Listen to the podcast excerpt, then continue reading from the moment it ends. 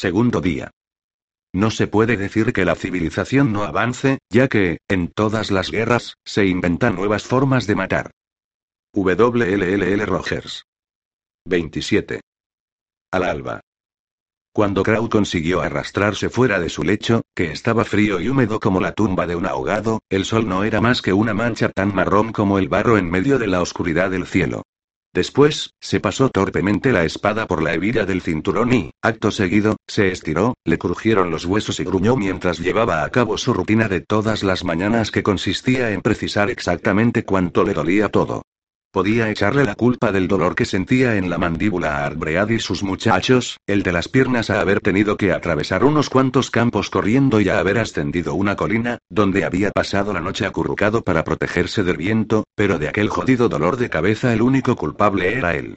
Se había tomado un par de tragos o quizá unos cuantos más la noche anterior, para sobrellevar mejor la pérdida de los caídos y brindar por la suerte de los vivos. La mayoría de la docena se encontraba ya reunida alrededor de un montón de madera mojada que en un día mejor habría permitido hacer un fuego. Troft se hallaba agachado sobre la leña y juraba en voz baja al fracasar una y otra vez sus intentos por encenderla. Tendrían que desayunar algo frío. Oh, lo que daría por un techo, susurró Crow mientras se acercaba cojeando. Estoy partiendo el pan en rebanadas muy finas, ¿lo ves? Wirum sostenía al padre de las espadas entre ambas rodillas, mientras frotaba una barra de pan contra la hoja con un cuidado ridículo, como cuando un carpintero cincela una junta muy importante. ¿Rebanadas de pan? Wonderful dejó de observar aquel valle negro para contemplarlo a él. No veo que ese fuego prenda, ¿eh? John escupió hacia atrás. Eso da igual, puedes seguir con eso, joder. Tengo hambre.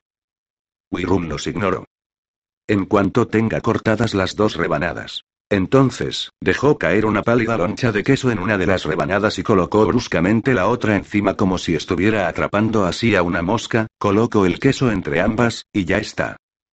Pan con queso en ese momento, John sopesó la media barra que tenía en una mano con el queso que sostenía en la otra. Es lo mismo que tengo yo. Dio un mordisco al queso y se lo lanzó a Scorry.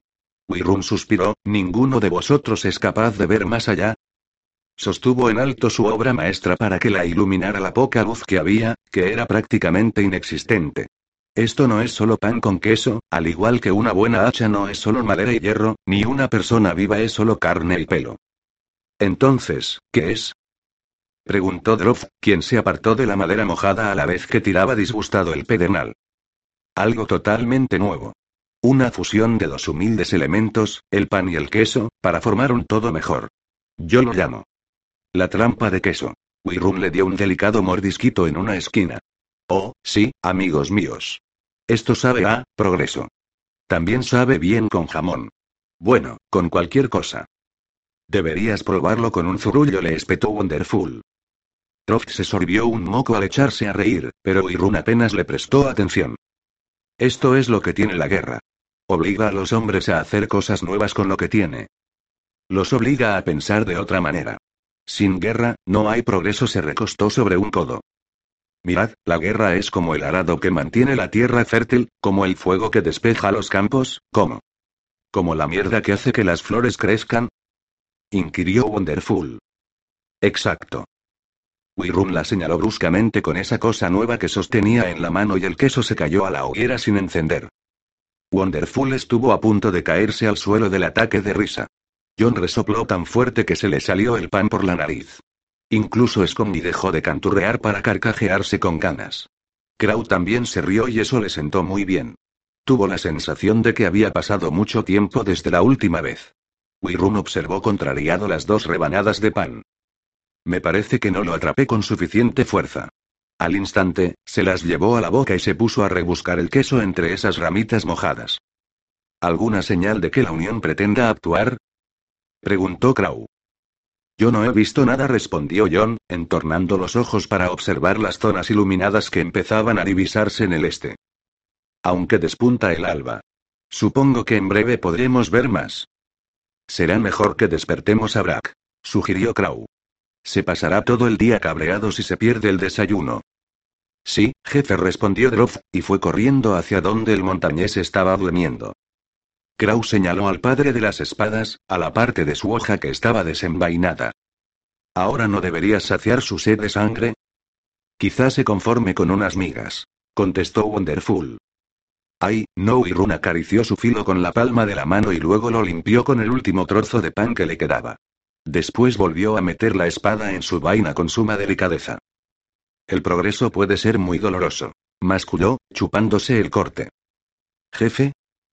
Por lo que pudo distinguir Crow en la penumbra, a pesar de que el viento mecía el pelo de Droz de tal modo que le tapaba la cara, este parecía preocupado. No creo que Brad quiera levantarse. Eso ya lo veremos. Kraus se dirigió hacia él dando grandes zancadas, su enorme silueta estaba vuelta de costado y las sombras se acumulaban en los pliegues de su manta. Brack. Le dijo, dándole un golpecito con la punta de su bota, Brack. El lado tatuado de la cara de Brack se encontraba cubierto por gotas de rocío. Krau le puso una mano encima. Estaba frío. Ya no parecía una persona. Solo era carne y pelo, tal y como Irun había dicho. Levanta, Brack, gordo puerco le espetó Wonderful. Antes de que John se coma todo tú. Brack está muerto, afirmó Crow. Finree no habría podido precisar cuánto tiempo llevaba despierta, estaba sentada sobre su arcón de viaje, junto a la ventana, con los brazos apoyados sobre el frío alféizar y la barbilla apoyada sobre las muñecas.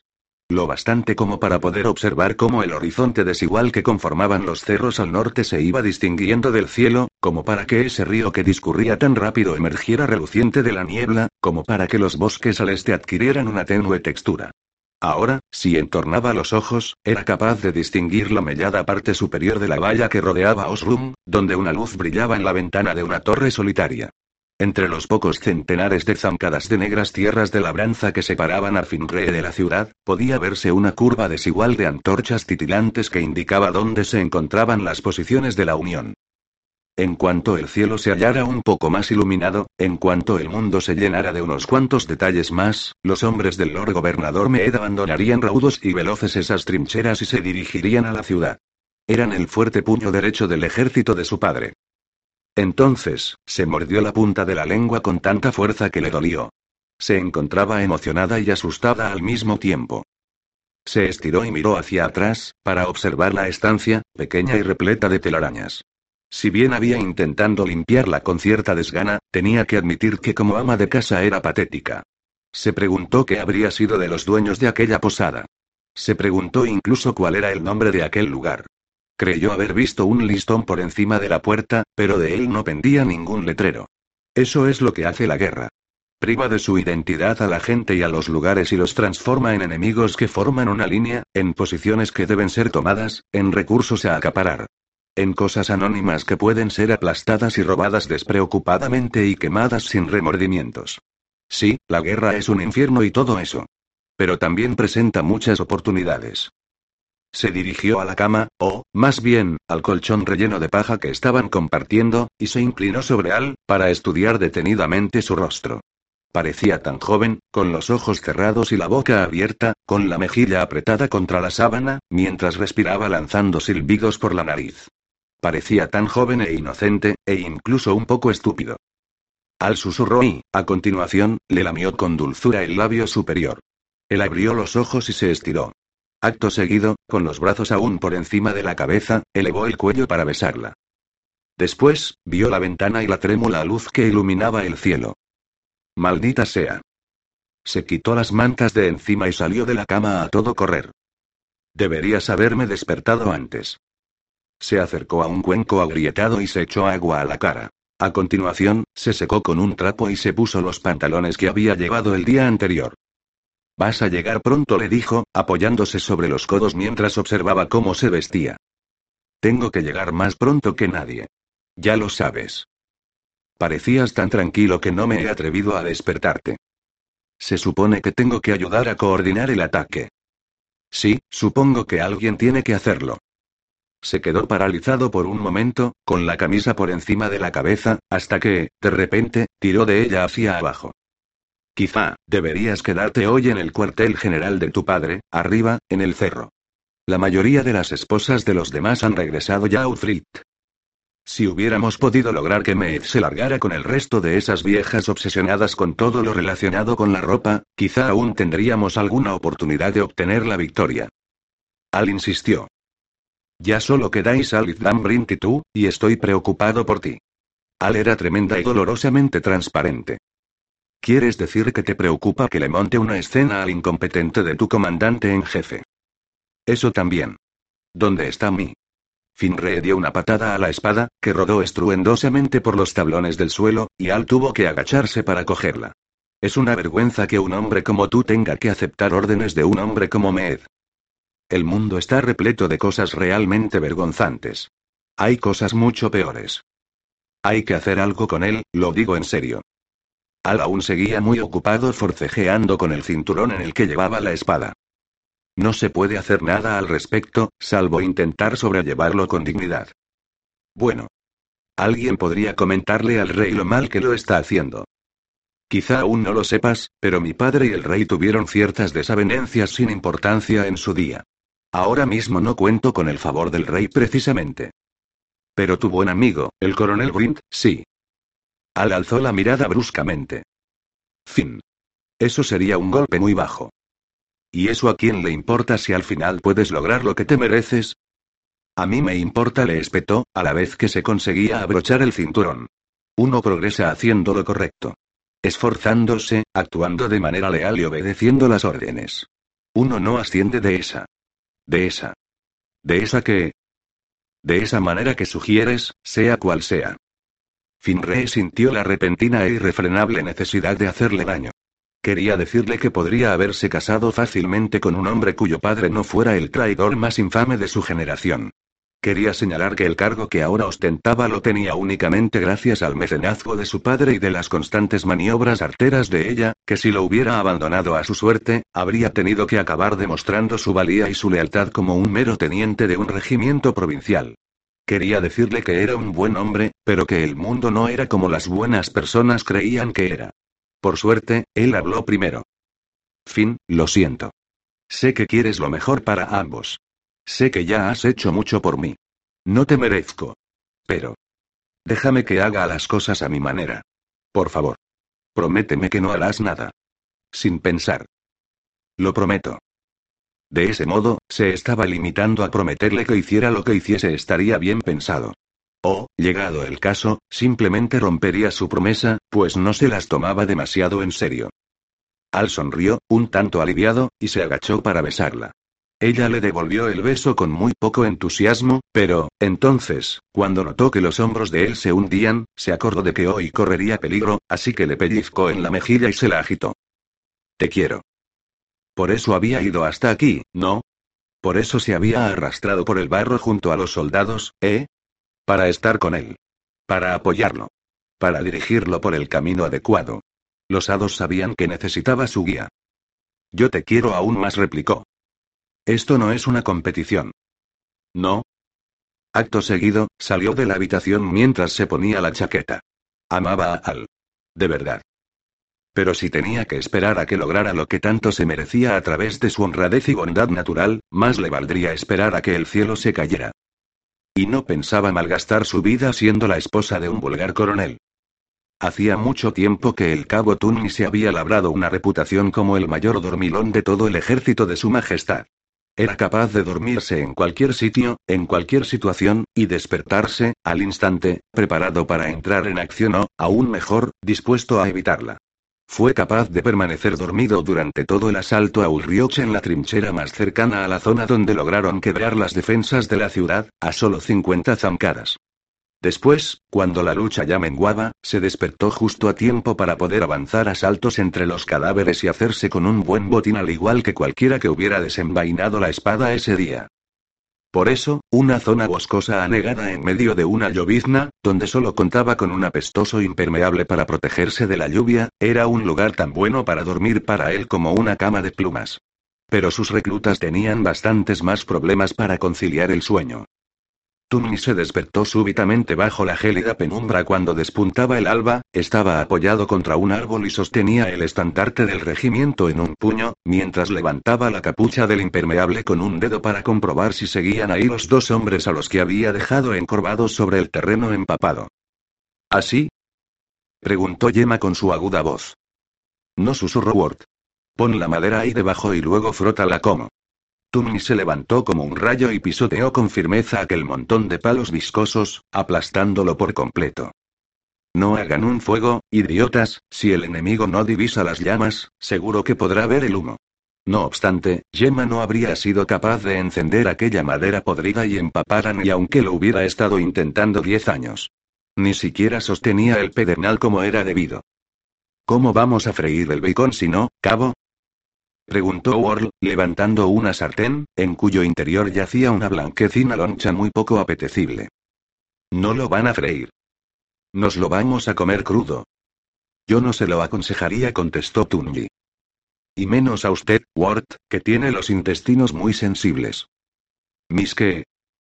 Me refiero a sus jodidas tripas. Ward se hundió de hombros. Entonces, ¿qué vamos a comer?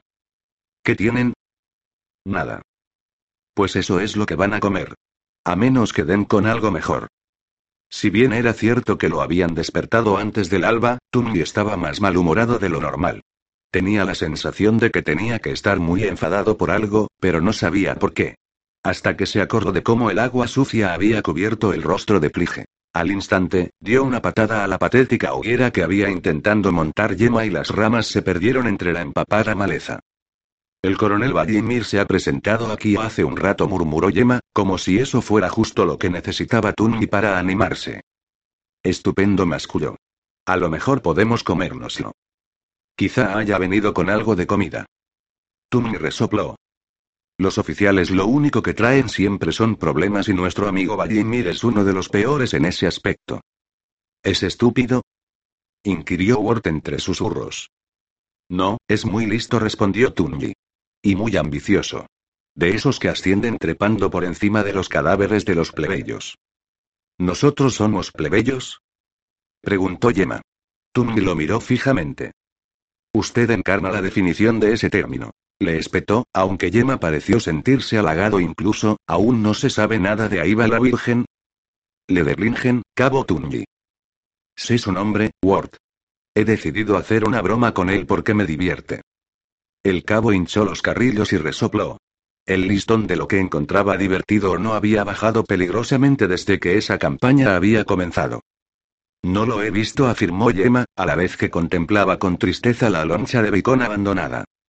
Eso es algo, al menos entonces, ambos muchachos se le quedaron mirando con gesto inexpresivo.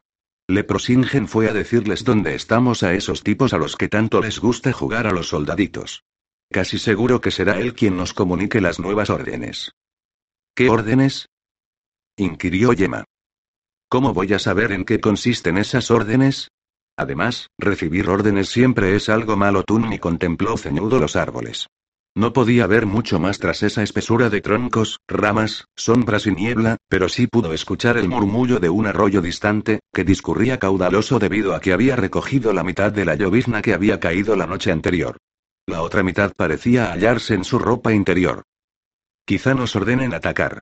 Que crucemos ese arroyo y arremetamos contra los hombres del norte por el flanco. Ward dejó la sartén con sumo cuidado en el suelo mientras se agarraba el estómago. Cabo, creo que. Pues no quiero que lo haga aquí, ¿entendido? Ward se adentró a todo correr en la maleza envuelta en sombras, al mismo tiempo que intentaba desabrocharse con torpeza el cinturón. Tunmi apoyó la espalda sobre un tronco, cogió la petaca de Yema y le dio un sorbito. Yema se relamió sus pálidos labios. Puedo. No Tunmi contempló al recluta con los ojos entornados mientras daba otro trago. A menos que tenga algo con que pagarme silencio. Pues nada, entonces. Una tienda podría ser ese algo, susurró Yema con un tono de voz casi demasiado suave como para ser escuchado. Sí, podría, pero las tiendas están con los caballos y el rey ha estimado adecuado suministrar a sus leales soldados un nuevo modelo espectacularmente ineficaz que tiene goteras por todas partes, lo cual había provocado que surgiera un lucrativo mercado donde se trapicheaba con las tiendas antiguas del que Tundi había sacado un buen provecho en dos ocasiones. Además, ¿cómo iba a traer una tienda hasta aquí? Entonces, se retorció sobre aquel árbol de modo que la corteza le rascó los omoplatos, que le picaban. ¿Qué deberíamos hacer? preguntó Yema. Nada en absoluto, soldado. A menos que reciba instrucciones específicas y precisas en sentido contrario, un buen soldado lo único que debe hacer siempre es no hacer nada en un estrecho triángulo conformado por varias ramas negras, el cielo mostraba un leve y muy débil atisbo de luz. Tung esbozó un gesto de contrariedad y cerró los ojos. Lo que la gente que se queda en casa no sabe que la guerra es un aburrimiento. Y, sin más, se volvió a quedar dormido. Calder tuvo el mismo sueño de siempre. Se encontraba en el gran salón de Scarling en Carleón, que se hallaba sumido en la penumbra, el murmullo del río que discurría en el exterior penetraba a través de las altas ventanas. Todo esto sucedía años atrás, cuando su padre era aún el rey de los hombres del norte. Estaba observando a su yo joven, sentado en la silla de Scarling con una sonrisa de suficiencia en los labios. Sonreía a Forley el flojo, quien se encontraba atado de pies y manos, mala sangre estaba de pie sobre él con el hacha preparada. Calder era consciente de que era un sueño, pero sintió el mismo gélido espanto de siempre. Intentaba gritar, pero su boca no respondía. Intentaba moverse, pero estaba tan atado como Forley. Atado por lo que había hecho y lo que no había hecho. ¿Qué vamos a hacer? preguntó Mala Sangre. Y Calder respondió: Mátalo. En cuanto descendió el hacha, se despertó sobresaltado, enredado con las mantas. La habitación se hallaba sumida en una oscuridad absoluta. No sintió esa sensación cálida de alivio que a uno le invade cuando se despierta de una pesadilla. No, en absoluto. Calder se levantó de la cama y se frotó las sudorosas sienes. Había dejado de intentar ser un buen hombre hacía mucho, ¿verdad? Entonces, ¿por qué seguías soñando como si lo fuera? ¿Soñabas con la paz? Calder alzó la vista sobresaltado, con el corazón a punto de salírsele del pecho. Una gran silueta se encontraba sentada en una silla, en un rincón. Una silueta más oscura que la oscuridad. Recuerda que fuiste desterrado por defender la paz. Calder respiró aliviado. Buenos días a ti también, hermano. Scale iba ataviado con su armadura, pero eso no le sorprendió. Calder empezaba a sospechar que dormía con ella puesta. Creía que tú eras el hermano listo. A este paso, acabarás volviendo al barro gracias a tu inteligencia y me arrastrarás contigo, y adiós al legado de nuestro padre. ¿Cómo se te ocurre hablar de paz en un día victorioso? ¿Viste sus rostros? Muchos de los que acudieron a esa reunión están dispuestos a dejar de luchar, y les da igual que este sea un día victorioso o no. Vendrán días mucho más duros y, cuando eso ocurra, muchos más verán las cosas como nosotros. Como tú le espetó Scale. Yo tengo una batalla que luchar. Un hombre no llega a ser considerado un héroe por solo hablar. Calder apenas puedo disimular en su tono de voz el desprecio que sentía por él. Quizá lo que el norte necesita sea menos héroes y más gente con cabeza. Más gente que construya y no destruya. Quizá nuestro padre sea recordado por sus batallas, pero su legado son los caminos que levantó, los campos que despejó, las ciudades, las forjas, los muelles y griega, construyó esos caminos para que sus ejércitos los recorrieran. Despejó esos campos para alimentarlos. Las ciudades engendraron soldados, las forjas fabricaron espadas y a los muelles llegaron armas. Nuestro padre luchó porque no le quedó más remedio, no porque. Esto es el norte exclamó Scale, cuya voz hizo temblar esa pequeña habitación, aquí todo el mundo tiene que luchar. Calder tragó saliva. De repente, ya no se sentía tan seguro de sí mismo e incluso estaba un poco asustado. Lo quieran o no. Tarde o temprano, todos tienen que luchar. Calder se relamió los labios, no estaba dispuesto a admitir una derrota. Nuestro padre prefería obtener lo que quería mediante palabras. Los hombres le escuchaban. Los hombres le escuchaban porque sabían que tenía agallas. Scale propinó un fuerte puñetazo al brazo de la silla y la madera se quebró, lo volvió a golpear hasta romperlo, hasta que acabó rodando con estrépito por los tablones del suelo. ¿Sabes qué es lo que recuerdo que solía decirme?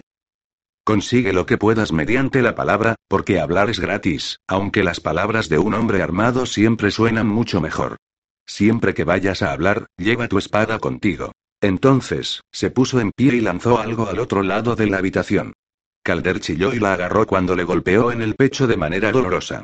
Era dura y pesada, estaba hecha de un metal que brillaba tenuemente. Era su espada envainada. Sal de ahí, Scale se puso en pie de manera amenazante. Y trae tu espada. Fuera de la destartalada granja apenas había un poco más de luz. El primer destello del alba podía divisarse en el plomizo cielo al este, resaltando a los héroes en la cima de aquella colina con un negro solemne.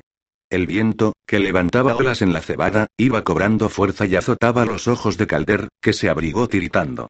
Un espantepájaros, cuyos guantes desgarrados no cesaban de indicar a algún compañero que se acercara, danzaba un baile enloquecido sobre un poste situado cerca de la casa. El muro del Clail era un montón de musgo que le llegaba a uno a la altura del pecho y que recorría esos campos desde más allá de una elevación situada a su derecha hasta alzarse un buen trecho por el empinado flanco de los héroes. Los hombres de Escale se hallaban acurrucados a su socaire, la mayoría todavía envueltos en sus mantas, exactamente donde a Calder le hubiera gustado estar. No recordaba la última vez que había visto el mundo a una hora tan temprana y parecía un lugar mucho más feo de lo habitual. Scale señaló hacia el sur, a través de un agujero que había en el muro, por el que se divisaba un vasto sendero salpicado de charcos. La mitad de nuestros hombres se esconden cerca del puente viejo. Cuando la Unión intente cruzarlo, detendremos a esos cabrones. Calder no quería llevarle la contraria, por supuesto, pero tenía que preguntárselo. ¿Cuántas tropas de la Unión hay ahora al otro lado del río? Muchas Scale lo miró como si lo estuviera retando a decir algo, pero Calder se limitó a rascarse la cabeza. Te quedarás aquí, en la retaguardia, con pálido como la nieve y el resto, tras el muro de Clay. Caldera sintió. Quedarse tras un muro le parecía perfecto. Aunque lo más probable es que necesitemos tu ayuda tarde o temprano. Cuando te la pida, acude a mi llamada. Lucharemos juntos. Calder hizo una mueca de contrariedad bajo aquel viento. Eso no ya le parecía tan perfecto. Puedo confiar en que lo harás, ¿verdad? Calder miró ceñudo de soslayo. Por supuesto, el príncipe Calder, siempre digno de confianza. No te decepcionaré, añadió el valiente, audaz y buen príncipe Calder. Pese a que hemos perdido mucho, aún nos tenemos el uno al otro. Scale colocó su enorme mano sobre el hombro de Calder. Ser hijo de un gran hombre no es fácil, ¿verdad?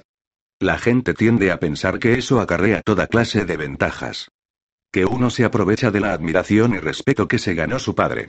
Pero, en realidad, nos sucede lo mismo que a las semillas de un gran árbol que intentan crecer bajo su asfixiante sombra, muy pocas logran alcanzar la luz del sol. Ya.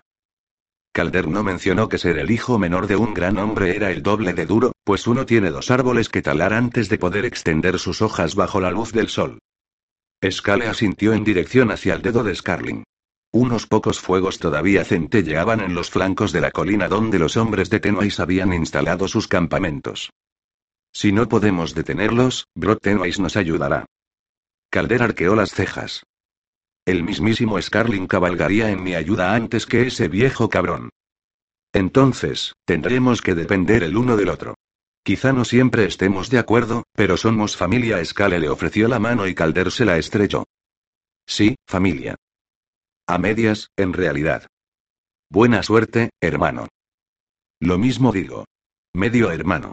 Calder observó cómo Scale se subía a su caballo y se alejaba presuroso por el camino que llevaba al puente viejo.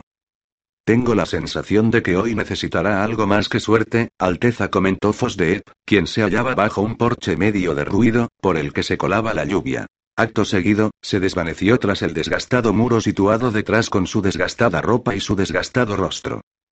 No sé qué decirte. Shayou se encontraba sentado, envuelto en una manta gris, de tal modo que solo su cabeza sonriente, que parecía carecer de cuerpo, era visible.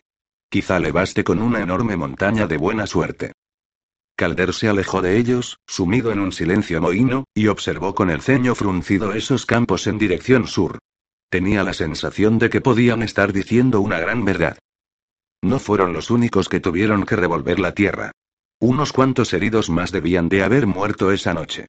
Uno podía ver los pequeños grupos de gente, encorvada por la pena bajo la llovizna, o más bien por la autocompasión, que te deja el mismo aspecto y sirve de igual modo en un funeral. Se podía escuchar cómo los jefes soltaban sus vacuos balbuceos, cómo todos ellos intentaban hablar con el mismo tono de pena. Pezuña hendida era uno de ellos, se encontraba sobre la tumba de uno de los grandes guerreros de Dao, a no más de 20 pasos de distancia, despidiéndolo con ojos llorosos. Aunque no había ni rastro de Dao. A él sí que no le pegaba tener los ojos llorosos. Entretanto, las tareas normales del día dieron inicio sin que nadie reparara especialmente en ellas, tan invisibles como los espectrales cortejos fúnebres. Los hombres se quejaban mientras abandonaban a su pesar las mojadas camas, lanzando juramentos porque tenían la ropa empapada y secaban las armas y armaduras, mientras salían a buscar comida, orinaban, se rascaban, apuraban las últimas gotas de las botellas de la noche anterior, comparaban trofeos que le habían robado a la Unión y reían alguna chanza u otra. Se reían muy alto porque todos sabían que les esperaba un día sombrío y que había que aprovechar para reír cuando todavía se podía. Crow miró a los demás, todos tenían la cabeza gacha. Todos salvo Irun, que estaba arqueado hacia atrás, al mismo tiempo que sostenía al padre de las espadas entre sus brazos cruzados y dejaba que la lluvia tamborileara sobre su lengua. A Crow eso le enfadaba un poco e incluso le daba cierta envidia. Le hubiera gustado que lo consideraran un loco para no tener que someterse a esas vacuas rutinas. Pero hay una forma correcta de hacer las cosas y no podía buscarse excusas. ¿Qué hace que un hombre sea un héroe? Inquirió al aire húmedo, sus grandes proezas. ¿Su gran reputación? ¿La gloria y las canciones? No. Supongo que consiste en apoyar a tu grupo. Wiruma sintió con un gruñido y, acto seguido, volvió a sacar la lengua. Brakidain bajó de las colinas hace 15 años y luchó a mi lado 14 de ellos, y siempre puso los intereses del grupo por delante de los suyos propios. He perdido la cuenta de las veces que ese cabronazo me salvó la vida. Siempre tenía una palabra amable, o graciosa. Creo que incluso logró que John se riera una vez. Dos veces dijo John, con una expresión más severa que nunca. Si se hubiera vuelto un poco más dura, habría podido arrancar trozos de los héroes a golpes con ella. Nunca se quejó. Salvo cuando no había mucho que comer a Crow le falló la voz por un momento y soltó una especie de gallo. Algo que quedaba estúpido en un jefe, sobre todo en un momento como ese. Se aclaró la garganta y prosiguió hablando. Aunque Bragg nunca consideraba que tuviera suficiente para comer. Murió, en paz. Supongo que le habría gustado acabar así, a pesar de que le encantaban las buenas peleas. Morir mientras duermes es mucho mejor que morir con un trozo de acero clavado en las entrañas, por mucho que digan las canciones. Que les den a las canciones, dijo Wonderful. Sí, que les den. No sé quién está enterrado aquí debajo, la verdad. Pero si se tratara del mismísimo Scarling, estaría orgulloso de compartir la misma tierra con Dain. Los labios de Kraus se curvaron. Y si no, que le den también a él. Regresa al barro, Brack. Se arrodilló y no le costó mucho fingir que sentía un hondo dolor ya que tuvo la sensación de que la rótula se le iba a salir de su sitio, después cogió un puñado de húmeda de tierra negra y espolvoreó sobre el resto. Regresa al barro, murmuró John. Regresa al barro, repitió Wonderful. Aunque mirándolo por el lado bueno. Dijo Irun, ahí es donde vamos a acabar todos, de un modo u otro, ¿no? Miró a su alrededor como si esperara que eso fuera a subirle los ánimos a los demás, pero, en cuanto comprobó que no era así, se encogió de hombros y se volvió. El viejo Brack se nos ha ido. Scorry se puso de cuclillas junto a la tumba, con una mano apoyada sobre la tierra húmeda y el ceño fruncido ante un enigma que no alcanzaba a comprender. No me lo puedo creer. Aunque ha dicho unas grandes palabras, jefe. ¿Tú crees? Crow esbozó una mueca de dolor mientras se ponía en pie y, a continuación, se limpió la tierra de las manos. No sé cuántos funerales como estos voy a poder soportar. Ya murmuró Scorry. Es el signo de los tiempos. 28. Primeras observaciones. Levanta. Beck apartó el pie de un empujón, con gesto iracundo. No le gustaba demasiado recibir una patada en las costillas, pero menos aún de Reft, y menos aún cuando le daba la sensación de que se acababa de dormir. Había permanecido despierto en la oscuridad por mucho tiempo, pensando en cómo escalofríos había atravesado a aquel hombre, dándole vueltas y más vueltas a esa imagen mientras se revolvía bajo su manta. Incapaz de sentirse a gusto. Ni con su manta ni pensando en cómo aquel pequeño cuchillo entraba y salía. ¿Qué? ¿Cómo que qué? La unión se acerca. Beck se quitó la manta de encima, cruzó la buhardilla y se agachó para evitar una viga bastante baja, olvidándose de inmediato de la ira y el sueño. Cerró de una patada la chirriante puerta de un gran armario que había ahí, apartó a empujones de su camino a Bright y Stoder y se plantó delante de una de las estrechas ventanas para observar lo que pasaba. Casi esperaba ver a unos hombres masacrándose unos a otros en las afueras de los senderos de Osrum, así como sangre volando y banderas ondeando, mientras se cantaban canciones justo debajo de su ventana. No obstante, a primera vista, la ciudad estaba muy tranquila. Hacía poco que había amanecido y la lluvia conformaba una grasienta neblina sobre los apiñados edificios. Al otro lado de una plaza empedrada, a quizá unas cuarenta zancadas, fluía un río marrón, cargado de la lluvia que procedía de los cerros. El puente no parecía ser gran cosa para todo el follón que se estaba montando por él. No era más que un arco de piedra desgastada por el que apenas podían cruzar dos jinetes a la vez de lo estrecho que era. A su derecha, había un molino. A su izquierda, una hilera de casas bajas, con los postigos abiertos, por cuyas ventanas se asomaban unos pocos rostros de gente nerviosa, la mayoría de ellos oteando hacia el sur, al igual que Beck. Más allá de aquel puente, un camino repleto de surcos serpenteaba entre casuchas de adobe y ascendía hasta la empalizada situada al sur de la ciudad. Entonces, creyó ver a unos cuantos hombres desplazándose por unas pasarelas, aunque no pudo estar seguro a causa de la llovizna. Quizá un par de ellos portaban unas ballestas con las que ya debían de estar disparando. Mientras observaba todo aquello, unos hombres salieron corriendo de un callejón y se adentraron en la plaza situada más abajo, conformando un muro de escudos en el extremo norte del puente al mismo tiempo que un hombre ataviado con una lujosa capa les gritaba. Los caris se encontraban al frente de la formación, dispuestos a unir sus escudos pintados. Los siervos se encontraban detrás de ellos, con las lanzas en ristre. Sí, se iba a desatar una batalla. Deberías haberme avisado antes, le espetó, mientras se apresuraba a volver, arrastrando los pies, al lugar donde se hallaba su manta.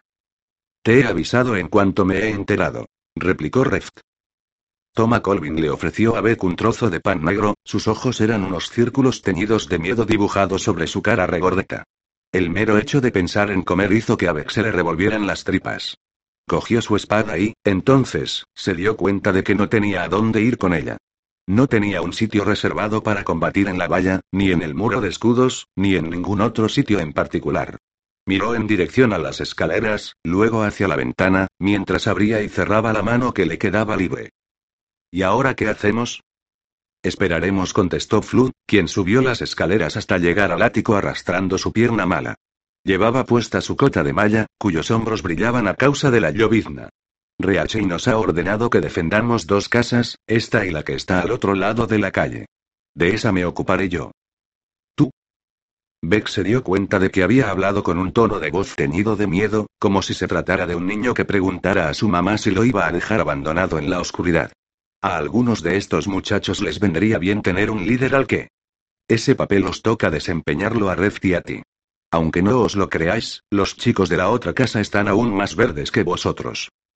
Sí, claro, Beck se había pasado toda la semana pasada enfadado con Flood porque siempre estaba en medio, manteniéndolo a raya. Sin embargo, ahora, con solo pensar que el viejo los iba a dejar solos, tenía los nervios a flor de piel. En esta casa, os quedáis vosotros cinco y otros cinco más. Son muchachos que reclutamos con vosotros. Por el momento, limitaos a afianzar la posición. Tapad las ventanas del piso de abajo lo mejor que podáis. ¿Alguno de vosotros tiene un arco? Yo contestó Beck. Y yo respondió Reft, alzando el suyo. Yo tengo una onda, afirmó Colwyn, ilusionado. ¿Eres bueno con eso? preguntó Reft. El muchacho negó con la cabeza, con suma tristeza. De todos modos, tampoco podría disparar con ella por una ventana. Entonces, ¿para qué has mencionado que tienes una onda? Le espetó Beck, a la vez que tocaba su arco. Tenía las palmas de las manos muy sudorosas. Flood se acercó a las dos estrechas ventanas y señaló al río. Quizá logremos contener su avance en la empalizada, pero, por si acaso, estamos formando un muro de escudos en el puente. Si no logramos detenerlos ahí, entonces, bueno, todo el mundo que tenga un arco deberá disparar. Aunque tened cuidado, ¿eh? No queremos que acertéis a ninguno de los nuestros en la espalda. Es mejor que no disparéis a que os arriesguéis a matar a uno de los nuestros, cuando la locura de la batalla se desata, puede resultar muy difícil distinguir a amigos de enemigos. El resto bajaréis a la planta baja, para impedir que entren en la casa en caso de que logren cruzar el puente. Stoders mordisqueó su enorme labio inferior. No os preocupéis. No pasarán, y, aunque lo consigan, estarán perdidos. Para entonces, Reachei se estará preparando para contraatacar, podéis estar seguros de ello. Así que, si intentan entrar, evitadlo hasta que llegue la ayuda. Evitaremos que entren, afirmó Bright con voz aguda, haciendo como que clavaba a la nada la rama que tenía por lanza. Daba la impresión de que con esa arma sería incapaz de impedir que un gato entrase en un gallinero. ¿Alguna pregunta? Beck no tenía ni idea de qué iba a hacer, pero, como pensó que con hacer una pregunta no iba a solucionar nada, prefirió permanecer callado. Muy bien. Si puedo, volveré para ver cómo va todo. Flood cojeó hasta la escalera y se marchó. Los había abandonado a su suerte. Beck se volvió a acercar a la ventana, pensando que eso era mejor que no hacer nada, pero, por lo que pudo ver, todo seguía igual. ¿Ya están cerca de la empalizada? Preguntó Bright, quien estaba de puntillas, intentando ver algo por encima del hombro de Beck. Parecía hallarse muy emocionado y le brillaban los ojos como a un niño en su cumpleaños, a la espera de ver cuál será su regalo. En cierto modo, estaba reaccionando como Beck siempre había pensado que él mismo reaccionaría al encarar una batalla.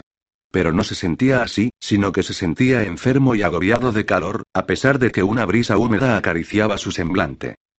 No. Además, ¿no se supone que tú deberías estar en la planta baja? No hasta que llegue el enemigo. Esto no es algo que uno vea todos los días, ¿verdad? Beck se lo quitó de encima con un codazo. Aparta. Tu hedor me está poniendo enfermo. Vale, vale, replicó Bright, quien se apartó, arrastrando los pies, con cara de sentirse dolido, pero que era incapaz de mostrarse cordial en esos momentos. Era lo mejor que podía hacer si no quería vomitar el desayuno que no había tomado. Rex se encontraba de pie junto a la otra ventana, con el arco sobre el hombro. Creía que esto te alegraría. Me parece que vas a tener la oportunidad de convertirte en un héroe. Sí, me alegro, le espetó Beck, que no estaba aterrorizado, ¿qué va? Mead había establecido su cuartel general en la sala principal de la posada, que para los estándares del norte era una estancia palaciega, ya que contaba con una doble altura y una galería en el primer piso. De la noche a la mañana, también había sido decorada como un palacio con tapices de colores chillones, armarios con incrustaciones, candelabros dorados y toda la demás parafernalia pomposa que uno podría esperar hallar en la residencia de un lord gobernador. Probablemente, habían traído todo eso en carreta a través de Medio Norte incurriendo para ello en unos gastos monstruosos. Un par de violinistas se habían colocado en una esquina y se sonreían mutuamente con aire de suficiencia mientras tocaban una alegre música de cámara. Los diligentes sirvientes de Mead habían colgado tres enormes cuadros al óleo, dos recreaciones de grandes batallas de la historia de la Unión y, aunque pareciera increíble, un retrato del propio Mead, quien miraba ceñudo desde lo alto, ataviado con una vetusta armadura. Finree se quedó contemplándolo boquiabierta un instante, no sabía si reír o llorar. Las enormes ventanas del sur daban al patio de la posada que se encontraba invadido por la hierba. Las del este, a unos campos salpicados de árboles que iban a parar a un melancólico bosque. Las del norte, a la ciudad de Osum. Como tenían las contraventanas abiertas de par en par, una brisa gélida se estaba colando en la sala, despeinándoles y haciendo volar papeles aquí y allá. Los oficiales estaban arremolinados en torno a las ventanas que daban al norte, ansiosos por captar un leve atisbo del asalto. Mead se encontraba en medio de todos ellos, vestido con un uniforme carmesí que hacía daño a la vista. El Lord Gobernador la miró de soslayo en cuanto Finree logró situarse como pudo a su lado y esbozó un leve gesto de desprecio, como si se tratara de un comensal quisquilloso que acabara de ver que había un insecto en su ensalada. Ella respondió a ese gesto con una sonrisa radiante. ¿Me permite que utilice su catalejo, Excelencia? Me titubeó por un momento y esbozó un gesto de contrariedad, pero, como era rehén de los buenos modales, se lo entregó con gran embaramiento. Por supuesto. El camino se curvaba hacia el norte, era una franja de tierra embarrada que atravesaba campos embarrados donde se asentaba el extenso campamento, con las tiendas desperdigadas caprichosamente, como unos hongos monstruos que hubiesen brotado durante la noche. Más allá, se encontraban los terraplenes que los hombres de Meed habían levantado en la oscuridad.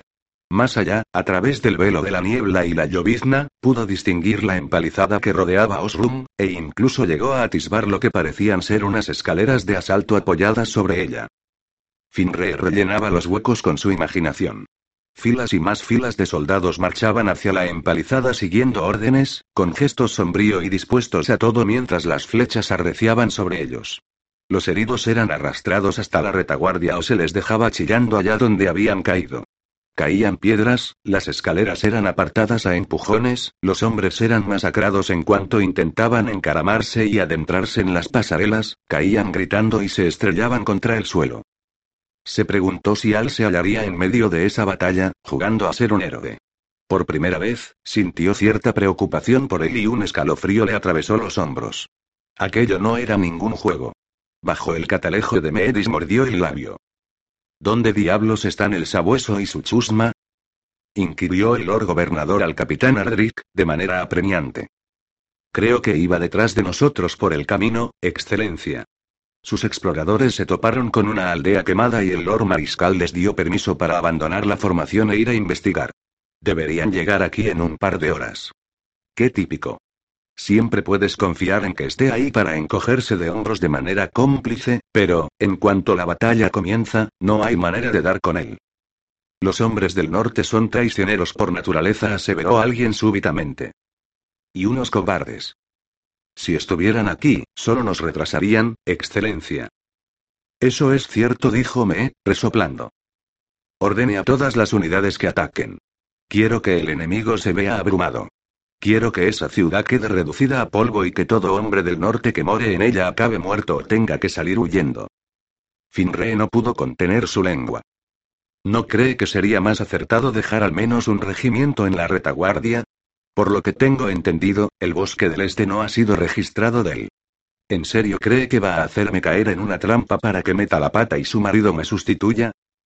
Reinó un silencio que pareció hacerse eterno, mientras Finree se preguntaba si estaba soñando. Le ruego que me. Sí, es un hombre muy agradable, por supuesto. Valiente, honrado y todas esas cosas sobre las que tanto les gusta cotillear a las esposas entre susurros. Pero es un necio y, lo que es aún peor, el hijo de un famoso traidor y, para colmo de males, el marido de una arpía taimada.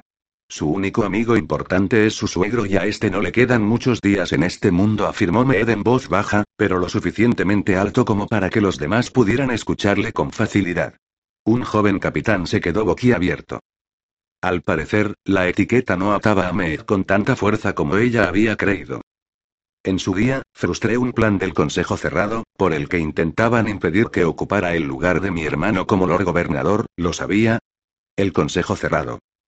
¿Acaso cree que la hija de un soldado va a tener éxito donde el consejo fracasó? Como vuelva a dirigirse a mí sin el debido respeto, les aplastaré, tanto a usted como a su marido, como los piojos hermosos, ambiciosos e insignificantes que realmente son. Entonces, le quitó, con una tremenda calma, el catalejo a Finree de su mano inerte y miró a través de él en dirección a Osrum, como si no hubiera dicho nada y como si ella no existiera. Finree debería haber respondido de inmediato con una réplica sarcástica, pero en lo único en que pensaba en esos momentos era en satisfacer esa imperiosa necesidad que sentía de destrozar la parte frontal del catalejo de Mead de un puñetazo para que el otro extremo se le clavara en el cráneo. La habitación parecía hallarse demasiado iluminada. Los violines le destrozaban los tímpanos. Tenía el rostro tan rojo que parecía que la habían abofeteado. Pero se limitó a pestañear y retirarse dócilmente. Fue como si hubiera ido flotando hasta la otra punta de la sala sin haber movido siquiera los pies. Un par de oficiales observaron cómo se alejaba, murmuraron algo entre ellos. Evidentemente, se alegraban de que la hubiera humillado y se estaban regodeando en ello. ¿Estás bien? Le preguntó Alice. Te veo pálida. Estoy perfectamente bien. Oh, más bien, estaba hecha una furia. Una cosa era insultarla, lo cual, sin lugar a dudas, se había ganado a pulso. Pero insultar a su marido y a su padre era algo muy distinto. Juró que ese viejo cabrón iba a pagar muy cara la afrenta. Alice se inclinó para acercarse a ella. ¿Y ahora qué hacemos? ¿Ahora? Nos quedaremos aquí sentadas como buenas chicas y aplaudiremos mientras esos idiotas acumulan un ataúd sobre otro. Oh. No te preocupes. Más tarde, quizá te dejen sollozar sobre algún herido, si te encuentras aún con ánimo para llorar, y podrás parpadear con tus bonitas pestañas y poner ojitos ante la horrible futilidad de todo esto. Alif tragó saliva y miró para otro lado. Oh. Sí, eso es. Oh. Así que esto era una batalla. Beck y Ref nunca habían tenido muchas cosas que decirse, pero, desde que la Unión había logrado atravesar la empalizada, no habían cruzado ni una palabra. Simplemente, miraban por las ventanas en silencio. Beck deseó tener algún amigo a su lado en esos momentos, o haberse esforzado más en hacerse amigo de los muchachos que ahora tenía a su lado. Sin embargo, ya era demasiado tarde para eso. Tenía su arco en la mano, una flecha preparada y la cuerda lista para disparar. Llevaba con la flecha lista casi una hora, pero no había nadie a quien pudiera disparar. No podía hacer nada, salvo observar, sudar, relamerse los labios y observar otra vez. En un principio, había deseado poder ver más de lo que estaba ocurriendo, pero ahora que la lluvia había amainado y estaba saliendo el sol, Beck se había dado cuenta de que podía ver mucho más de lo que realmente quería. La Unión había sobrepasado la empalizada en tres o cuatro sitios y habían logrado entrar en la ciudad en gran número. Se habían desatado combates por todas partes, la batalla se había transformado en pequeñas escaramuzas aisladas que tenían lugar por doquier. No había líneas de combate, solo una tremenda confusión y un ruido enloquecedor. Los gritos y los alaridos se mezclaban con el fragor del choque del metal contra el metal y de la madera al quebrarse. Beck no era ningún experto en estas lides. Aunque no sabía cómo alguien podía llegar a serlo en algo así.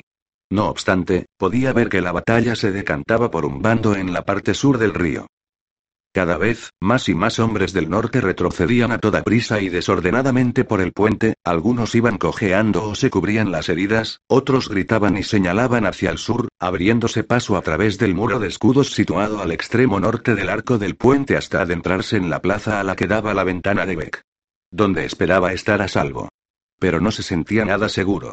En toda su vida, Beck jamás se había sentido tan poco seguro. Quiero ver exclamó Bright, quien tiraba a Beck de la camisa, para intentar atisbar algo por la ventana. ¿Qué está pasando? Beck no sabía qué decir. No sabía si sería capaz siquiera de hablar. Justo debajo de ellos, un herido estaba gritando. Profería gritos mientras gorgoteaba y sufría arcadas. Beck deseó que parara cuanto antes. Sintió un mareo. La empalizada estaba prácticamente perdida. Pudo ver cómo un hombre bastante alto de la Unión, que se encontraba en la pasarela, señalaba hacia el puente con su espada y daba palmaditas a sus hombres en la espalda mientras ascendían en tropel por las escaleras que se encontraban a ambos lados de él. Todavía quedaban unas pocas docenas de caris en la puerta, arremolinados alrededor de un estandarte hecho jirones, con sus escudos pintados conformando un semicírculo, pero estaban rodeados y los sobrepasaban en número. Además, ahora, una lluvia de flechas arreciaba sobre ellos desde las pasarelas. No obstante, algunos de los edificios más grandes seguían en manos norteñas. Beck pudo ver cómo algunos hombres se asomaban fugazmente a las ventanas para disparar sus flechas y se retiraban de inmediato al interior del edificio. Pese a que las puertas habían sido atrancadas con clavos y habían montado barricadas, los hombres de la Unión se aglomeraban en torno a ellas como abejas en torno a un panal. Lograron prender fuego a un par de las casas que más resistencia ofrecían, a pesar de la humedad. Ahora, un humo marrón, iluminado por el tenue naranja de las trémulas llamas, ascendía en oleadas hacia el cielo y era arrastrado por el viento hacia el este. Un norteño salió de un edificio ardiendo a todo correr, blandiendo un hacha por encima de su cabeza con ambas manos para cargar contra el enemigo. Beck no pudo oír que gritaba, aunque sí podía verlo. Según las canciones, debería haberse llevado consigo a muchos adversarios y se habría unido con orgullo a los muertos. En la realidad, solo logró que un par de hombres de la Unión se alejaran de él antes de que unos cuantos más lo obligaran a retroceder contra un muro con sus lanzas. En cuanto le clavaron una en el brazo, tuvo que soltar el hacha. Entonces, alzó la otra mano y gritó aún más. No sabía si estaba gritando que se rendía o les estaba insultando, aunque, la verdad, eso daba igual. Le atravesaron el pecho con una lanza y cayó al suelo. Después, lo atravesaron una y otra vez con sus armas, que se alzaban y descendían como las palas de hombres que cavan en el campo. Beck lo observó todo con unos ojos llorosos que parecía que se le iban a salir de sus órbitas. Su mirada se desplazaba a gran velocidad de un edificio a otro. Entonces, fue testigo de un asesinato que se produjo a menos de 100 pasos de donde se hallaba, en la ribera del río. De una casucha, sacaron a rastros a alguien que se resistía y a quien obligaron a agacharse. Vio el destello de un cuchillo y, acto seguido, lo tiraron al río, donde el cadáver se alejó flotando boca abajo, mientras sus asesinos volvían al interior de la casa. Beck supuso que lo habían degollado. Le habían rajado la garganta, así, sin más. Se han hecho con la puerta, afirmó Reft, con un tono de voz ahogado, como si nunca antes hubiera hablado. Beck comprobó que tenía razón. Habían eliminado a los últimos hombres que defendían esa posición y estaban quitando las barras para abrir las puertas. En ese instante, la luz del día se filtró por el arco de la entrada de la plaza. Por los muertos susurró Beck apenas audible. Cientos de esos cabrones tomaron Osrun en tropel, adentrándose en el humo y en los edificios esparcidos aquí y allá, anegando el camino que llevaba al puente. La triple hilera de hombres del norte que se encontraban en su extremo norte parecía conformar, súbitamente, una barrera muy patética. Una suerte de muro de arena que debía contener todo un océano. Beck pudo observar cómo se estremecían. Cómo, prácticamente, se venían abajo.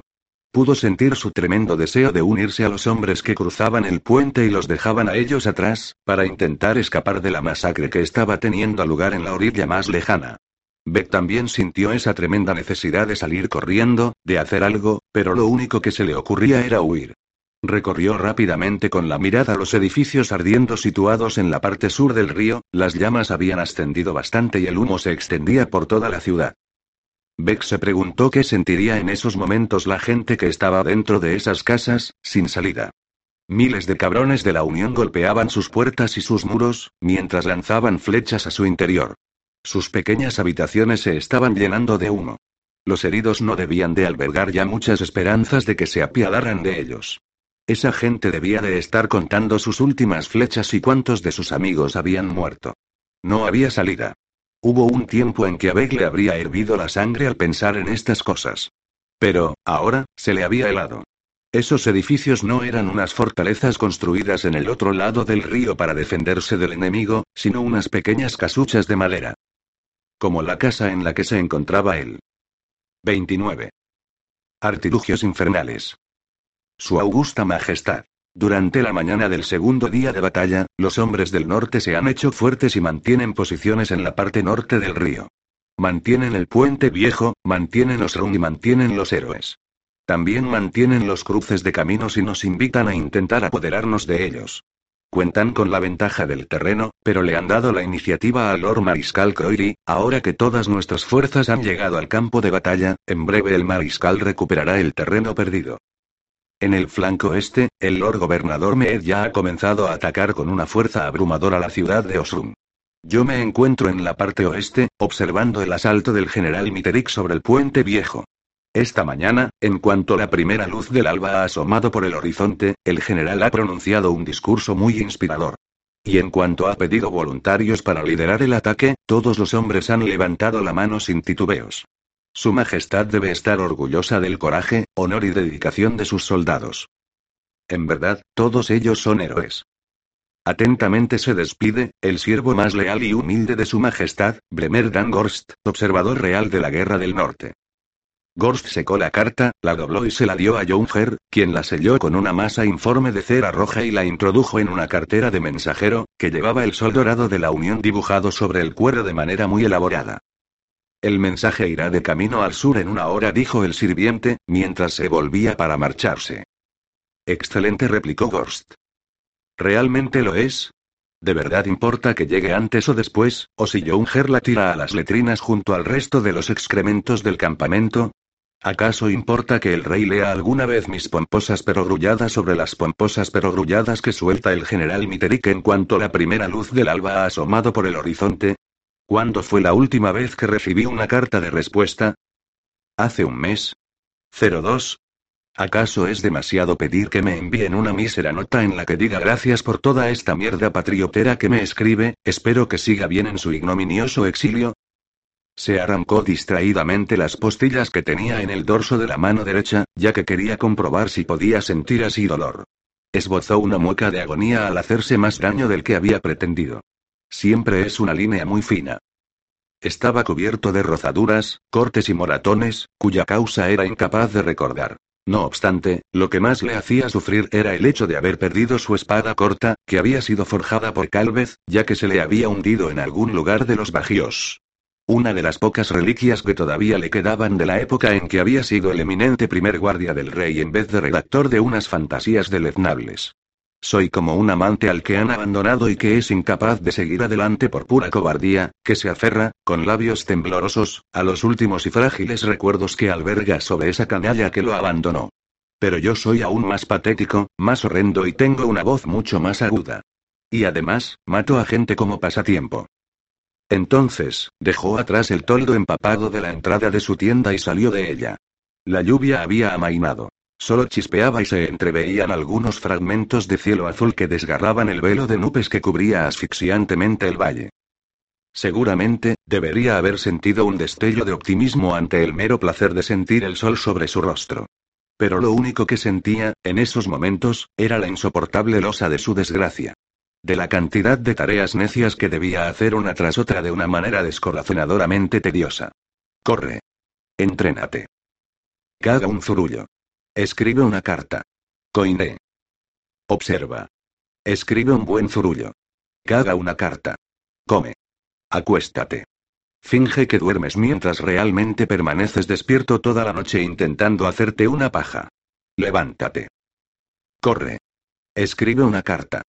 Miterik ya había comandado un intento fallido de tomar el puente, un intento audaz y precipitado realizado por el décimo de infantería que hasta entonces había avanzado sin hallar mucha resistencia entre gritos de victoria. Entonces, mientras intentaban organizarse en un extremo del puente, los hombres del norte los recibieron con una salva de flechas lanzadas desde el otro. A continuación, aparecieron súbitamente más norteños que emergieron de unas trincheras ocultas entre la cebada y cargaron lanzando unos aullidos que le helaban a uno la sangre. Quienquiera que estuviera al mando de esos hombres sabía lo que hacía.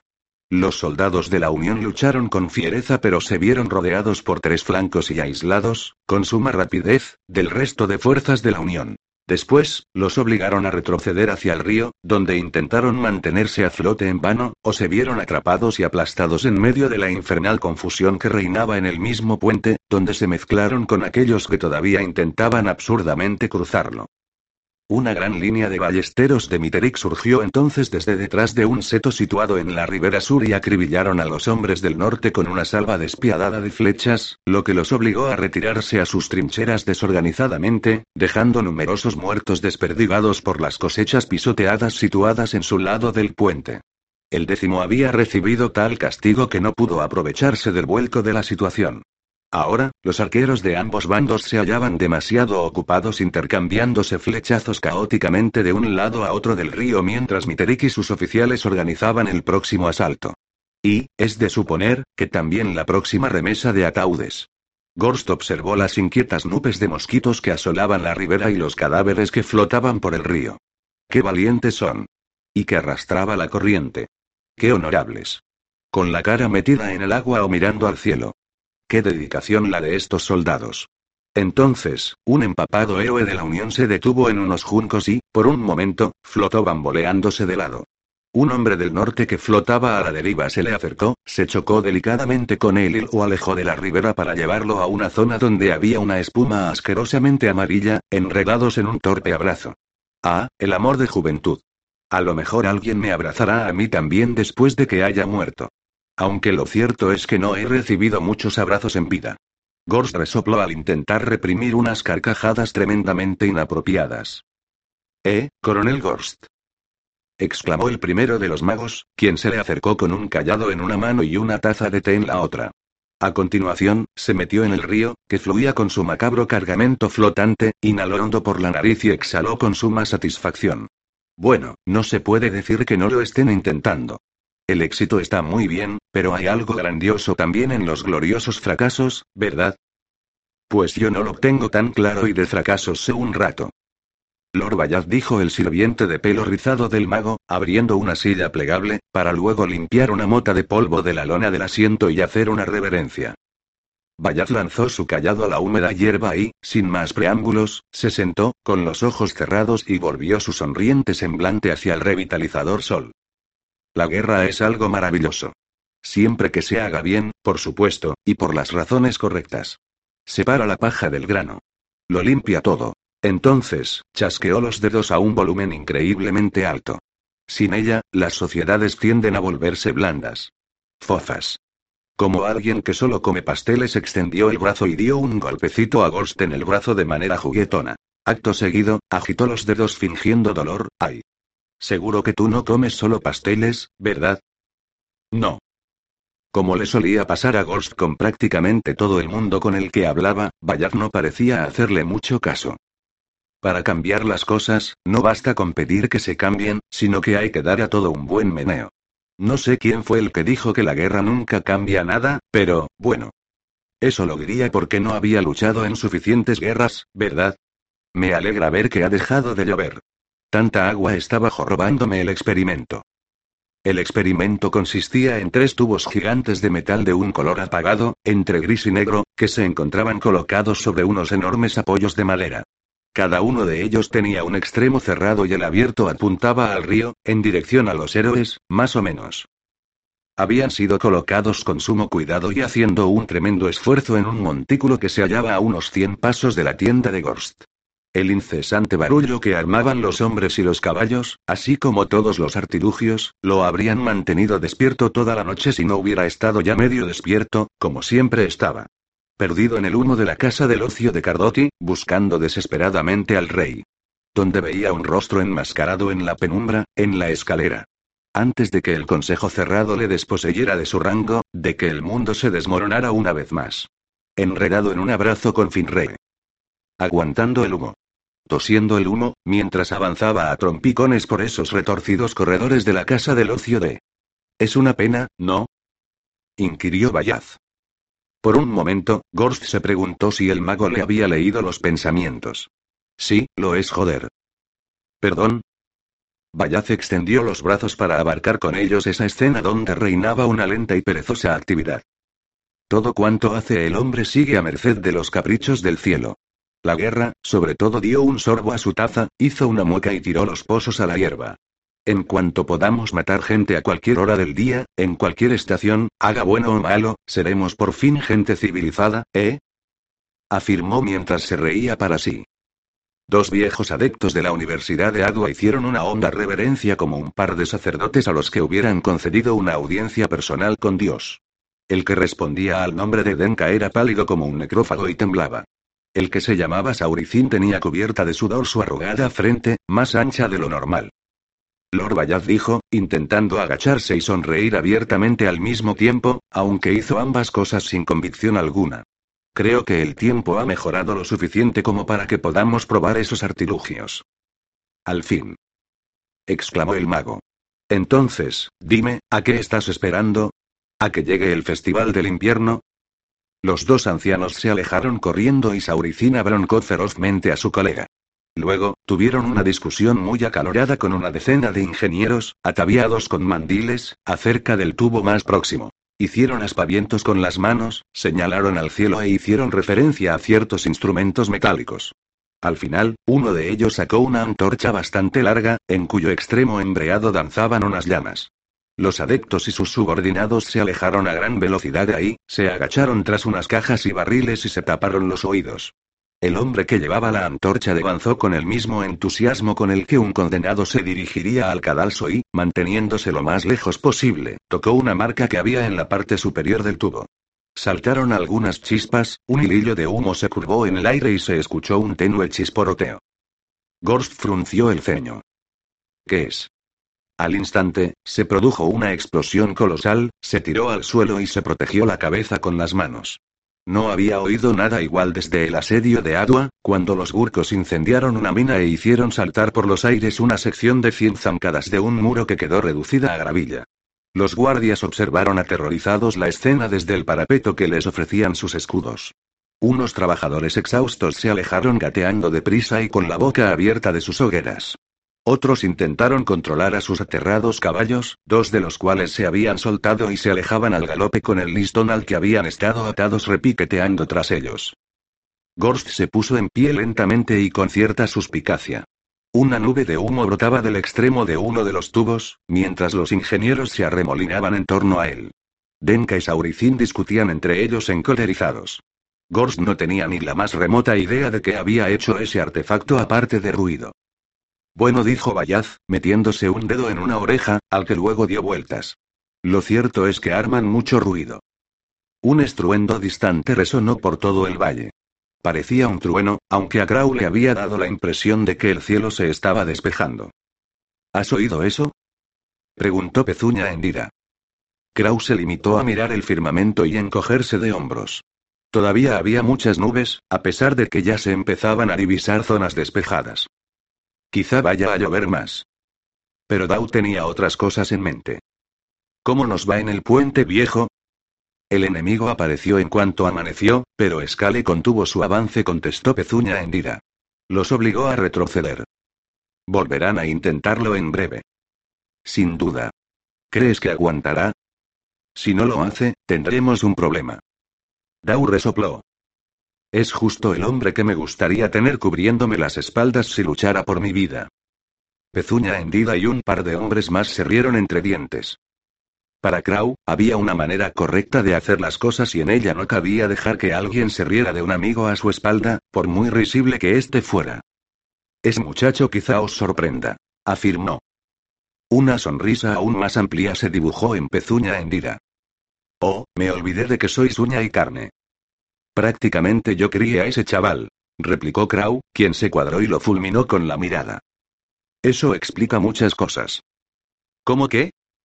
Dao alzó la voz, con cierto tono de reproche. Por mí, como si le hacéis una paja a Calder cuando oscurezca. No sé si os habéis dado cuenta, pero tenemos cosas mucho más importantes de que preocuparnos. ¿Qué pasa en Osrum? Pezuña hendida fulminó con la mirada a Crow a continuación, se volvió hacia su jefe.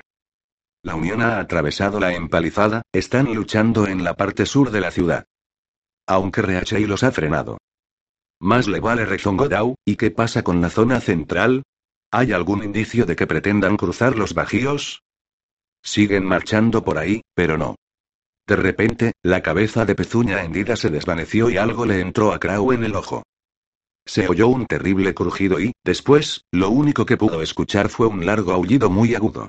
Recibió un fuerte golpe en la espalda, cayó y rodó. Entonces, intentó ponerse en pie y se agachó como un borracho mientras la tierra temblaba.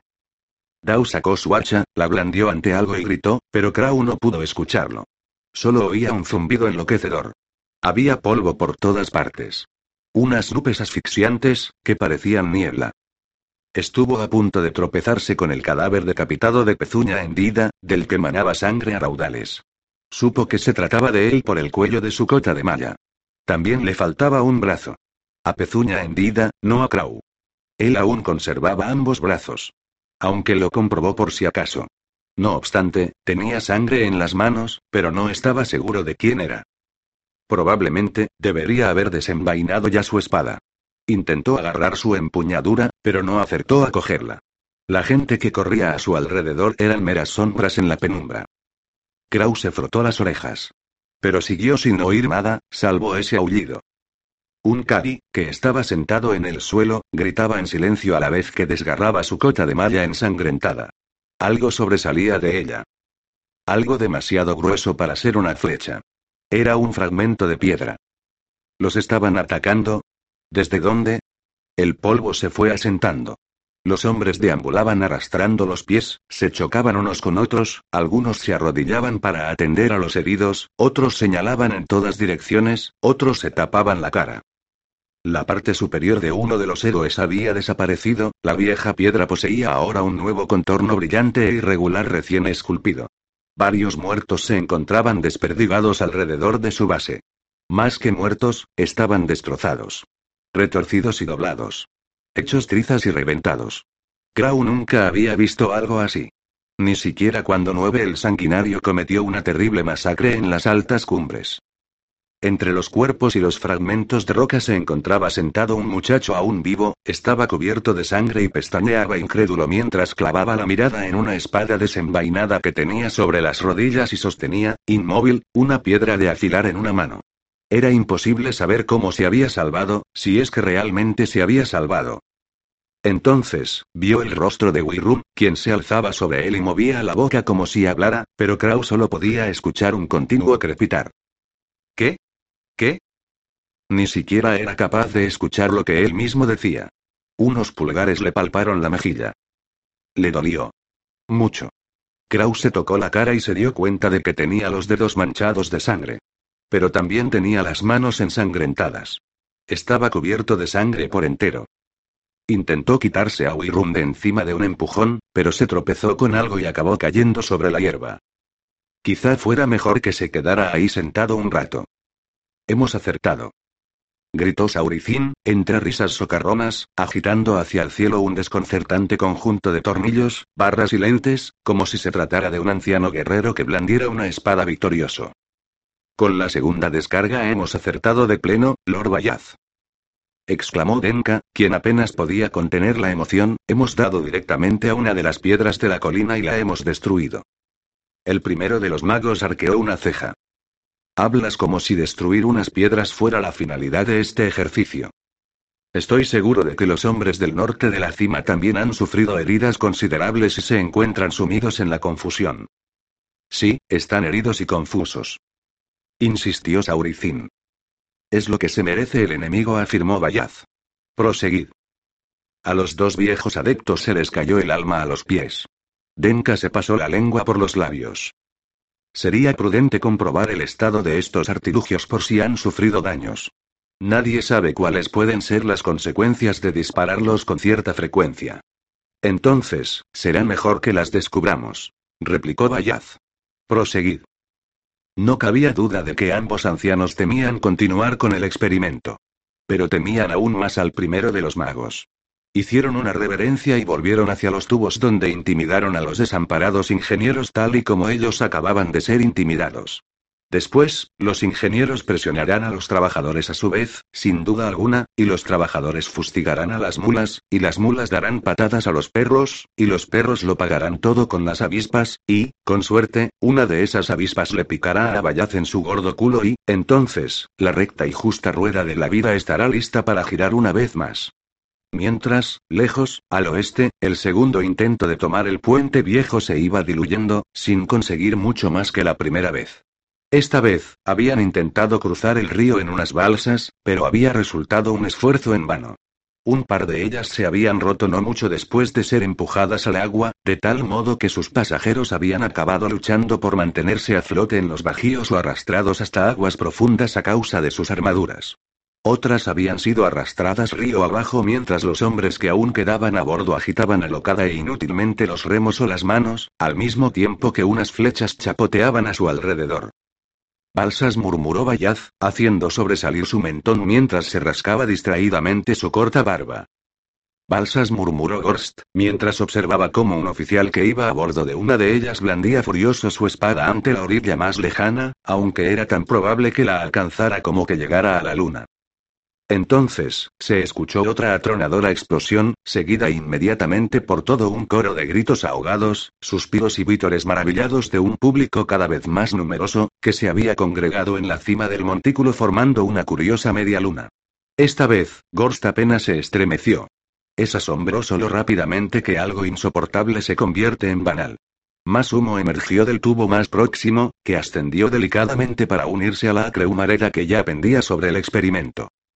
Aquel extraño estruendo volvió a sonar y el humo se alzó desde algún lugar situado al otro lado del río, al sur. ¿Qué diablos estarán tramando? Masculló Calder, quien, a pesar de hallarse subido al muro, no podía ver nada. Llevaba ahí toda la mañana, esperando. Andando de arriba abajo. Primero, bajo la llovizna. Después, bajo el sol aguardando mientras cada minuto se le hacía eterno, mientras sus pensamientos daban vueltas sin parar en su mente como una lagartija encerrada en un tarro. Miró al sur, pero fue incapaz de ver nada, aunque el fragor del combate cruzaba los campos en oleadas. A veces, sonaba distante. Otras, preocupantemente cerca. Pero nadie pedía ayuda a gritos. Nadie pasó junto a ellos, salvo unos pocos heridos, lo cual no ayudó a reforzar el ánimo de Calder. Se acerca un mensajero, dijo pálido como la nieve. Calder se estiró y se protegió los ojos del sol. Ojo blanco Ansul se acercaba al galope desde el puente viejo. En cuanto este detuvo su caballo, pudieron comprobar que había una sonrisa dibujada en la cara cubierta de arrugas, lo cual hizo albergar ciertas esperanzas a Calder. En aquellos instantes, posponer la lucha parecía algo casi tan bueno como no hacer nada de nada. Colocó un pie sobre la puerta con la esperanza de estar adoptando así una postura varonil, intentando hablar con un tono de voz tan gélido como la nieve a pesar de que su corazón le quemaba. Escale se ha metido en un buen lío, ¿verdad? De momento, son los sureños los que están en un buen lío, esos estúpidos cabrones ojo blanco se quitó el casco y se secó la frente con la parte posterior de la manga. Escale les ha obligado a retroceder dos veces. La primera vez, intentaron cruzarlo a pie como si pensaran que les íbamos a entregar el puente sin más. Pero tu hermano enseguida los obligó a desechar esa idea.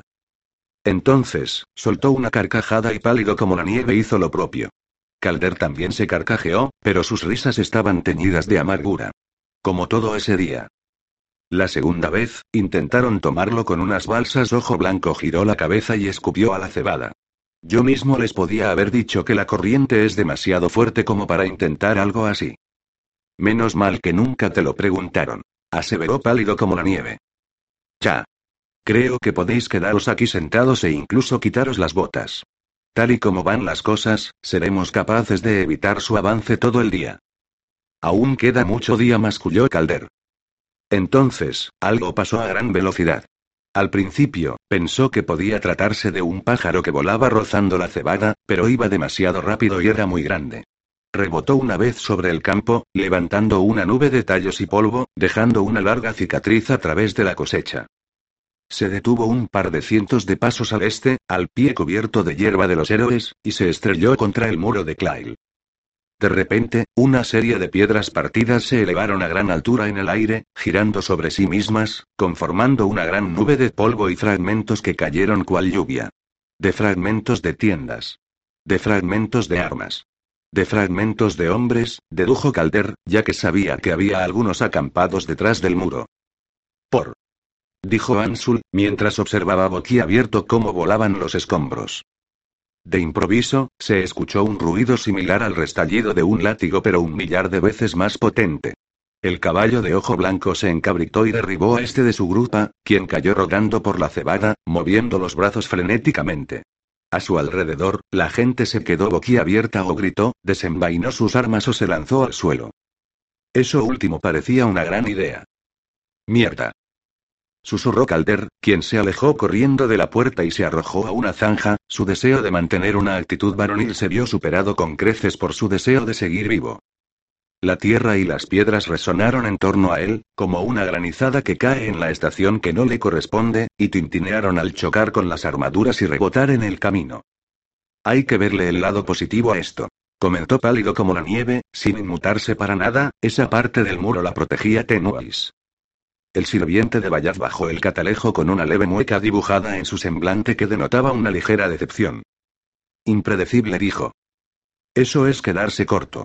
Esos artilugios habían sido disparados dos docenas de veces y su munición, que, al parecer, eran unas enormes bolas de metal o piedra, se hallaban esparcidas aquí y allá a lo largo de la pendiente de la colina que tenían delante, de los campos que tenían a cada lado, de los manzanos que tenían a sus pies, del cielo que se hallaba sobre sus cabezas y, en una ocasión, una había ido a parar directamente al río levantando un inmenso chorro de espuma.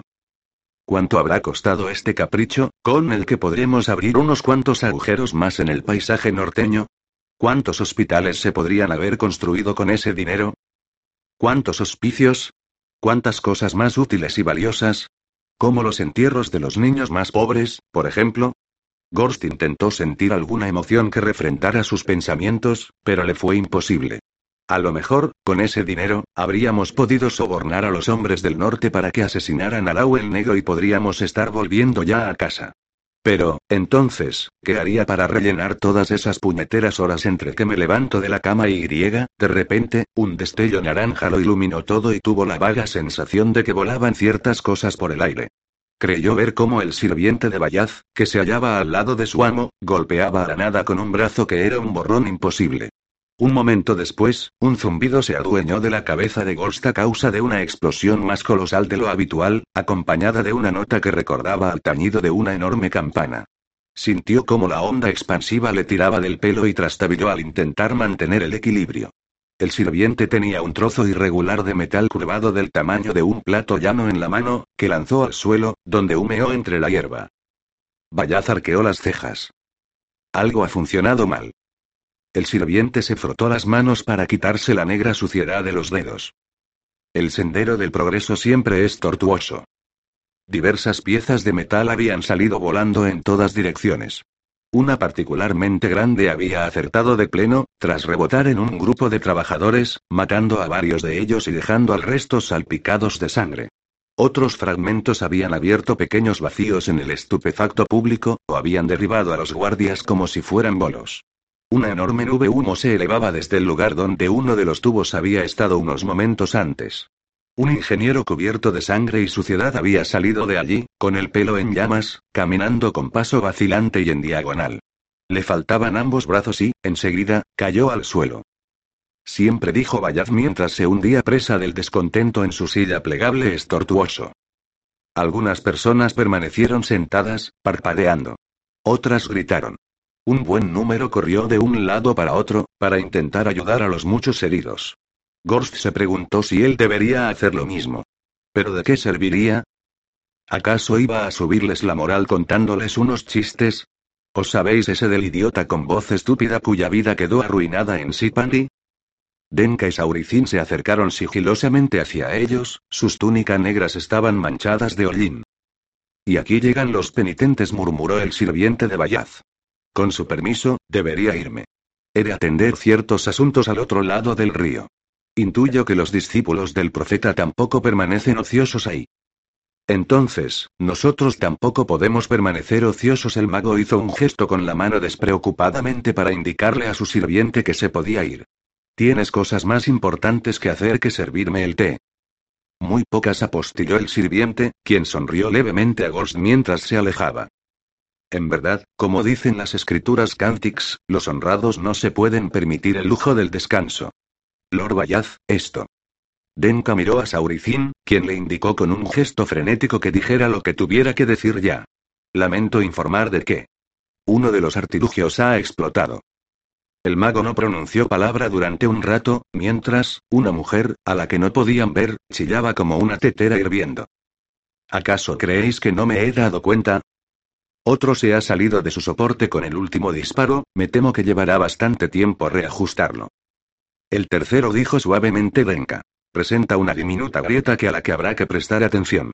Me. En ese momento, contrajo la cara como si temiera que alguien fuera a clavarle una espada en ella. Muestro reticente a recargarlo otra vez, pues correríamos un gran riesgo. ¿Reticente? replicó Bayaz, mostrando su tremendo desagrado.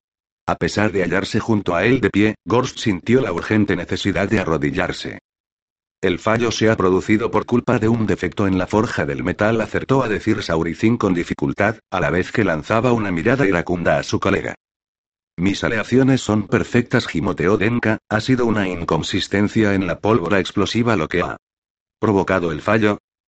Señaló el mago, con un tono de voz tan aterrador como lo había sido la propia explosión. Créanme, caballeros, después de una batalla, siempre hay muchas recriminaciones.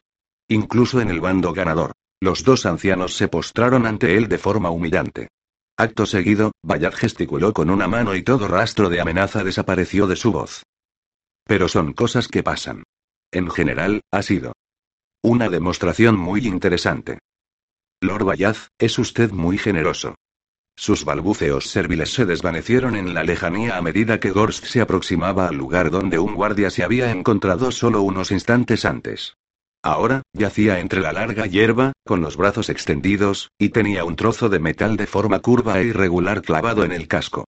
A través del visor retorcido, todavía podía verse uno de sus ojos, que contemplaba fijamente el cielo congelado en ese último momento de tremenda sorpresa. En verdad, todos ellos son unos héroes. El escudo del guardia yacía cerca, donde un brillante sol refugía mientras su contrapartida se asomaba entre las nubes. Gorst lo cogió, introdujo la mano izquierda en las correas y se dirigió, río arriba, hacia el puente viejo, caminando con dificultad. Cuando pasó junto a Bayaz, este se encontraba recostado en su silla plegable con un pie sobre el otro y su callado olvidado junto a él sobre la húmeda hierba. ¿Cómo se podría llamar a esas cosas? Son unos artefactos que escupen fuego, así que se les podría llamar. ¿Escupefuegos? No, qué tontería. ¿Tubos de la muerte? Los nombres son tan importantes. Pero nunca se me han dado bien. ¿Se os ocurre a alguno una idea? Me gusta los tubos de la muerte. Masculló. Pero Bayard no le estaba escuchando. Me atrevo a decir que, a su debido tiempo, ya se le ocurrirá a alguien un nombre adecuado. Algo sencillo. Tengo la sensación de que acabaremos viendo un gran número de esos artilugios,